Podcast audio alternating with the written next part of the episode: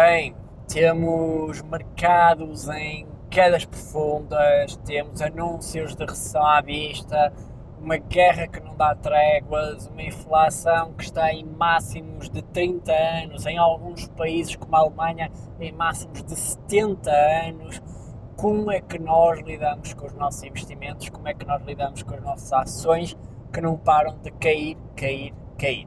É isso que eu te quero falar neste episódio. Quero-te dar aqui um ponto de situação e, acima de tudo, quero-te dar aqui uma boia de salvação uma fonte de informação que seja um, um, ótimo abrigo para ti, que te ajude a, a, pensar melhor sobre os investimentos, sobre a forma como estás posicionado nos mercados financeiros e, acima de tudo, a definir um horizonte temporal de investimento que vá de encontro aos teus objetivos financeiros. Porque o mais importante de tudo, quando estás a investir nos mercados, é que tu estejas completamente alinhado com os teus objetivos financeiros. E não me interessa se o teu objetivo é de mais curto prazo, se é de mais longo prazo, se tens um objetivo de te casar para o ano, se tens um objetivo de contribuir para a formação dos teus filhos daqui a 10 anos, se tu queres construir uma casa nova daqui a 15, se estás a planear uh, um complemento para a reforma, qualquer que seja o teu objetivo financeiro, existem investimentos diferentes, investimentos em ativos financeiros diferentes que respondem a essa realidade, ok? E como aqui o meu foco é sobretudo em investimentos a longo prazo, é isso que eu te quero passar hoje aqui. É investir em ações como fatias de negócio e por isso é estar a olhar sempre para o longo prazo. O que é que é o longo prazo para mim? É tudo que seja mais de 10 anos, ok? Mais de 10 anos já é longo prazo, até lá é médio prazo, ok? Aliás, 1, um, 2 anos é curto prazo, uh, pá, 5, 6 anos, se quisermos, é médio prazo, 6 anos para a frente já começa a ser um médio prazo já mais inclinado para o longo prazo, sem dúvida, mas se estiver a pensar em meses, isso é curtíssimo prazo, isso não é nada. ok? Não é nada em termos de investimento, é, é um estalar de dedos. ok? E agora está aqui a tentar estalar os dedos, mas. Ah, ok. É um estalar de dedos, ok? É um, um curtíssimo prazo. E, e por isso, quando nós estamos com tantas notícias negativas a toda a hora, a ver que o bear market, que é quando algum ativo financeiro cai mais de 20% desde o seu último máximo, que os bear markets não param, ok? Que nós vemos que as quedas não param. Aliás, o, o índice SP500 cai neste momento cerca de 23%, à, à data que estou a gravar este episódio, ok? O Nasdaq já chegou a cair mais de 30% no ano, depois recuperou um bocadinho mais, mas continua em quedas valentes até o próprio índice industrial Dow Jones também já está em território do bear market. Quer dizer, safa-se aqui o PSI 20, o que é extraordinário, o índice português estar a safar-se num ano em que os índices americanos estão a levar uma bela talhada, ok?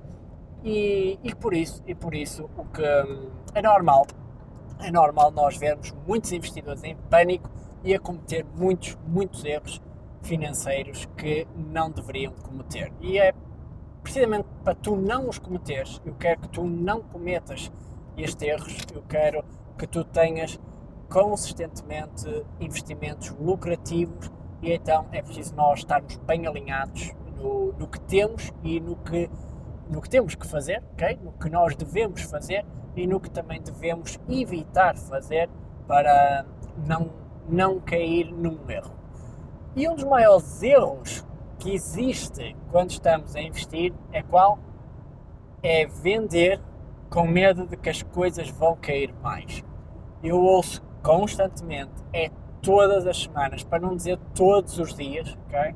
Para não dizer todos os dias, eu ouço constantemente as pessoas a dizer eu vendi tudo com medo de que caísse mais, ou eu vendi as minhas ações da empresa XPTO porque elas vão cair mais e, e eu vou vender tudo agora e só vou voltar quando as coisas melhorarem. E, e este é o maior erro de investimento cometido pela maior parte dos investidores nos mercados financeiros. Mas como assim, Frederico? Como é que tu podes dizer que é um erro alguém vender uma ação que esteja a cair 10% e que vai cair 40%, 50% nos próximos meses? Eu devolvo-te a resposta com uma pergunta, ok? Devolvo-te com uma pergunta. Como é que tu sabes que as ações vão cair mais 40%, 50%? Que bola de cristal é que tu usas para saber com garantia que as ações vão continuar a cair? Diz-me, por favor, que eu gostava de comprar uma bola cristal dessas também, ok? Para adivinhar o futuro. Porque a realidade é que ninguém sabe o futuro e, e tu podes achar que as coisas vão ficar muito piores porque as notícias são todas muito más, basta ligar às vezes uma televisão ou ler um jornal ou, ou, ou ir aos, aos mídias sociais e de repente todas as notícias parecem ser más, mas é precisamente quando as notícias estão a ser todas más que de repente surgem as melhores oportunidades. E é precisamente quando está mesmo 99,99% das pessoas a fugir dos mercados que é o melhor momento para investir. As grandes fortunas nos mercados acionistas não se fazem em bull markets, as grandes fortunas não se fazem quando tudo está a subir, as grandes fortunas fazem-se quando tudo está a cair. Quando tudo está a cair, quando toda a gente está em pânico, quando as manchetes se enchem de apenas e só notícias negativas, é quando as ações estão no seu ponto mais barato, é quando estão no seu ponto rebuçado. No seu ponto rebuçado porque é, é realmente quando, quando isto acontece, tu tens de pensar que, porque é que as ações desceram? Porque houve uma pressão enorme vendedora, ok? Porque houve uma pressão enorme pelas notícias negativas constantes para fazer vender as coisas com medo de que as coisas fiquem ainda piores. E é quando está tudo ao máximo negativo, está tudo negativismo ao máximo, que é o ponto de capitulação e a partir daí para a frente é, o paraíso é, é a resposta, ok? O paraíso é o teu próximo, o teu próximo passo, porque já, já está de tal forma capital, capital, capitalizado, ok? já está, as pessoas já estão de tal forma conformadas com as quedas que vai haver muita gente a sair dos mercados. Muita gente que não sabe investir vai sair dos mercados. Isso é bom, ok? É bom para aqueles que ficam, é bom para aqueles que têm um horizonte de longo prazo, é bom para aqueles que estão focados nos seus objetivos a mais de 10 anos, porque vão ter uma oportunidade raríssima para investirem mais, para reforçarem os seus investimentos, para investirem em, em, empresas novas, para adicionar empresas novas ao seu portfólio ou até outro tipo de ativos financeiros que estejam em queda também adicionarem ao seu portfólio, ok? Está mais provado, não sou só a dizer, tu encontras inúmeros estudos académicos, encontras inúmeros relatórios produzidos por eh, fundos de investimento, bancos, uh, corretoras, analistas, uh, académicos, investigadores na área da economia, das finanças, etc, etc, tu encontras a toda a hora uma mostra de que é nas alturas do máximo pessimismo que se faz mais dinheiro. É lógico que não é no imediato, é lógico que tu não vais ver as ações a disparar 60, 80, 100% da noite para o dia. Esquece isso, isso não não vai acontecer, ok? Elas pode acontecer numa ou noutra ação por alguma notícia positiva, mas não, não, é, não é assim, eh, não é Natal todos os dias, ok? E, e por isso é sim uma boa oportunidade para tu ires investindo mais. Aliás, os grandes investidores mundiais é isso que fazem, investem muito mais quando as coisas estão muito mais negativas. Repara que pessoas como Warren Buffett esfriam muito as suas compras em anos como 2019 e 2021, em que as ações praticamente só subiram, subiram, subiram, subiram, subiram, ok?